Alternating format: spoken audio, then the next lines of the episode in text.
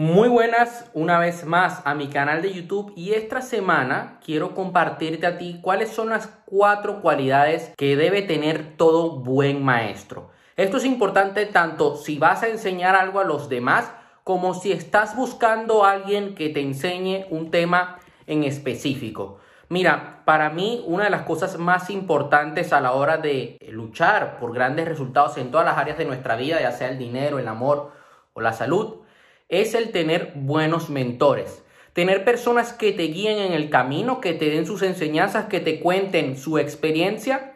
Y esto a ti te va a ayudar a que puedas empezar a expandir tu mente. Cuando tú tienes el punto de vista de varios mentores, es allí cuando comienzas a crear un pensamiento crítico, porque vas a coger lo mejor de cada uno y aplicarás y te quedarás con aquello, mejor dicho, porque aplicarlo vas a aplicar todo, pero te vas a quedar con aquello que te funciona. Los mentores son sumamente importantes, ¿no? Y es importante que nosotros sepamos de que es muy difícil llegar solo, o sea, es muy difícil llegar sin saber nada. Es como si mi meta es ser un gran inversor. Yo necesito mentores en el mundo de la finanza, ¿cierto? Ok, yo no voy a llegar allí viendo cuatro artículos de Google y, vete tú a saber. Un mentor puede marcar la diferencia entre que logremos aprender algo y tengamos pasión y no saber nada. Aquí voy a hacer un llamado a todas esas personas que me siguen y que ellos enseñan diferentes temáticas. Hay gente que al igual se dedica a la cocina o al mundo de la automoción. Es importante que nosotros comuniquemos con pasión y esa pasión nosotros logremos contagiarla a las demás personas.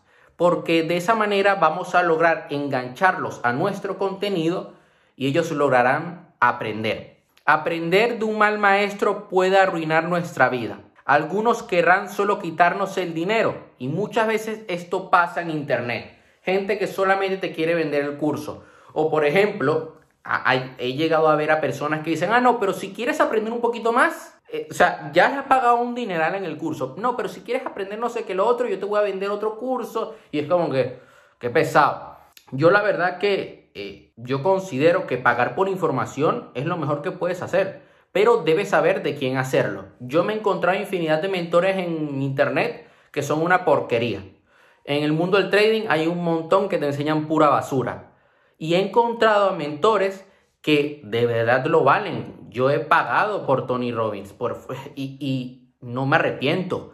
La verdad que ha sido una gran inversión. He pagado por Tijar, eh, he pagado por Vilma Núñez y son para mí los mejores. He pagado por Laín García Calvo y han sido grandes inversiones. el primer aspecto que debe tener todo maestro es que son destacados en lo que enseñan, han recorrido el camino. O sea, aquello que ellos te están transmitiendo, ellos lo están viviendo o, lo han vivido y han obtenido resultados. Hay personas que de repente pueden tener el siguiente problema. Oye, yo no tengo toda la experiencia del mundo, no tengo los mejores resultados, pero tengo toda la información. Ok, tú puedes enseñar siendo como una especie de investigador, como un periodista. Napoleon Hill, el autor de Piense y hágase rico, él no era un mentor, él tampoco tenía aquí millones de euros. Él lo que hizo fue hablar con personas, aprender de personas que tenían grandes resultados dentro del dinero.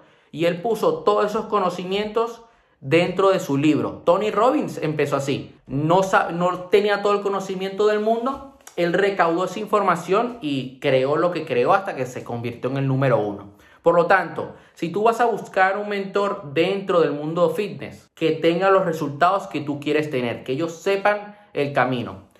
El segundo punto es que les encanta enseñar, es su pasión, o sea, ellos no están desde el ego, no les sucede lo que he llegado a ver en muchos mentores, que ellos no te quieren enseñar todo porque tienen miedo a que tú les superes.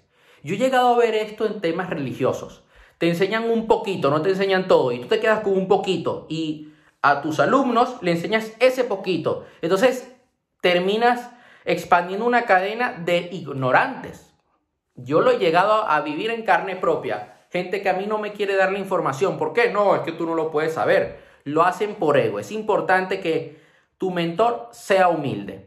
Que ese maestro, y ese maestro que estás pagando y ese maestro en el que te vas a convertir, porque en algún momento serás maestro de tus amigos o de tus hijos, necesitas dejar el ego a un lado y abrirte, compartir todo lo que sabes. El siguiente punto que me parece sumamente importante es que un buen maestro nos debe empujar a sentirnos incómodos y es dentro de esa incomodidad donde nosotros vamos a crecer, donde nosotros vamos a ir un paso más allá. Tu maestro debe retarte, debe hacer que tú digas, no, no puedo estar más en esta situación, tengo que hacer algo. Y es algo que han tenido todos mis mentores, que me han forzado a ser mejor y por eso amo lo que hago. Y por último, nos ayudan a encontrar nuestro propio estilo. Porque yo te puedo enseñar mi metodología, yo te puedo enseñar mi manera de emprender, yo te puedo enseñar mi manera de invertir, por ejemplo, o de hacer marketing. Pero tú con ese conocimiento y con las experiencias que vas a ir adquiriendo a lo largo del tiempo, tú vas a crear tu propio estilo y tú vas a crear tu propia escuela, por decirlo así. O sea, vas a crear tu propia vertiente. Y eso es lo que nosotros debemos buscar con el pasar del tiempo, tener nuestra propia manera de hacer las cosas que nos dé resultados y que además eh, sea diferente, ¿no? Sea aplicable a nosotros, sea algo que nosotros nos podamos adaptar. Yo, por ejemplo, he visto personas en el mundo del trading que tienen un estilo de operar. Hay algunos que les gusta hacer forex, les gusta hacer trading institucional. Hay otras personas que les gusta hacer trading de futuros. Pero hay otras que tienen un estilo muy particular, que es muy el de value investing, que es muy de largo plazo, de basarse en fundamentales de la empresa, de buscar invertir en empresas sólidas, muy estilo Warren Buffett. Él creó su propio estilo y bueno, ha habido personas que han aprendido de él directamente. He visto personas que tienen su propio estilo y que combinan lo técnico con lo fundamental. Hay otras personas que solamente se basan en lo fundamental. Y yo, por ejemplo, veo, a mí me gusta mucho el técnico, pero por mi tipo de personalidad me decanto mucho por lo fundamental, me decanto mucho por el largo plazo, por lo sostenible, por el construir una buena cartera. Y es algo que a mí, bueno, eh, me sirve porque no me tengo, no me tengo que estresar.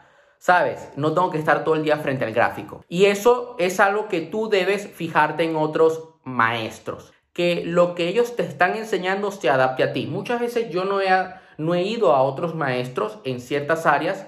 Ha sido porque siento que no es el momento aún para mí. Porque veo que todavía eso no es aplicable. De repente me ha llegado a suceder. Compro un curso que lo pude haber comprado antes, pero lo compré justo en el momento que yo sentí que lo necesitaba y yo sentí que podía dar un paso. Yo intento siempre, y eso es algo que nosotros debemos siempre buscar, ser diferentes. No seamos la copia de la copia. No imitemos, sino que podemos replicar, pero con autenticidad. Eso sería todo por hoy. No quiero extender el video. Eh, es un video corto, pero he querido ser directo el día de hoy. Dale like al video, suscríbete al canal, recuerda darle a la campanita y recuerda que durante esta semana, el martes, el jueves, yo estaré poniendo, dependiendo de cuándo, veas este video, pero si está, este video es para el miércoles. Por lo tanto, ayer publiqué un video del curso gratuito que estoy haciendo en YouTube y mañana jueves también estaré publicando otra lección más del curso. Nos vemos.